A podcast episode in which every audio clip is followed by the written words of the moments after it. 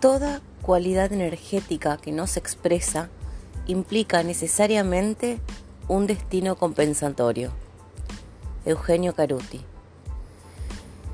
La alegría no es el éxtasis momentáneo, sino el resplandor que acompaña al ser, tanto el aroma de tu flor como la paciencia de mi fertilidad. Son el fruto de nuestra integración. En aquel estado libre de sufrimiento y de nuestra existencia individual, la palabra procede de un verbo que significa enfriarse o apagarse, como el final de una vela.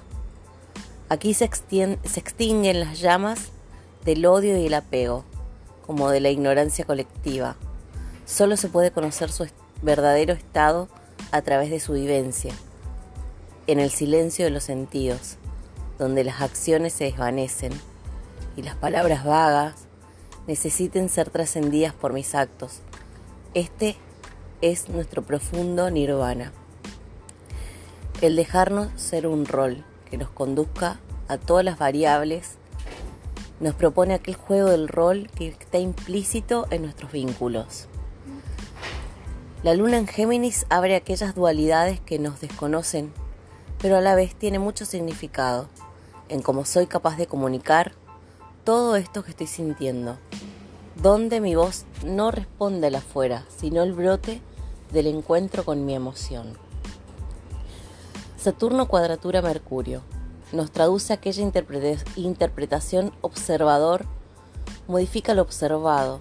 Por eso es mejor mirarse hacia adentro que poner rótulos y distancias en el afuera. ¿Cómo maduramos todo lo que nos toca vivir? ¿Lo asimilamos y lo, y lo incorporamos? ¿O lo desechamos y contemplamos sin ver? Saturno nos fortalece si el afuera tiene lugar en nuestros adentros. Uno solo conserva lo que no amarra. Por eso atar cabos sueltos es liberar viejos remos. Así el dolor nos enseña que un recuerdo, aunque luzca opaco, puede ser luminoso, si lo sabemos mirar en su totalidad. Cuando la tristeza se guarda en un rincón, hay que abrazarla hasta transitarla por completo en esencia y forma. Al alma hay que darle de comer.